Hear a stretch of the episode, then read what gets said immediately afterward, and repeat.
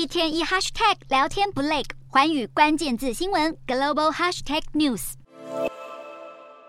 美国非农就业报告发布前夕，投资人担忧即将到来的数据可能会促使联准会鹰派升息回归。政经方面，美国总统拜登公布将向国会提案对超级富豪征税至少二十五趴，还准备将能源企业税率从二十一趴上调至二十八趴。美股四大指数开高走低。道琼指数大跌五百四十三点五四点，收三万两千两百五十四点八六点；纳斯达克下滑两百三十七点六五点，收一万一千三百三十八点三五点；标普五百下跌七十三点六九点，收三千九百一十八点三二点；费半指数下挫六十一点一八点，收两千九百八十点二一点。欧洲股市方面，欧洲市场也持续静待美国就业数据出炉，并预估联准会可能会加速升息。欧洲三大股市涨跌互见。英国股市下跌四十九点九四点，收七千八百七十九点九八点；德国股市小涨一点三四点，收一万五千六百三十三点二一点；法国股市下挫八点八八点，收七千三百一十五点八八点。以上就是今天的欧美股动态。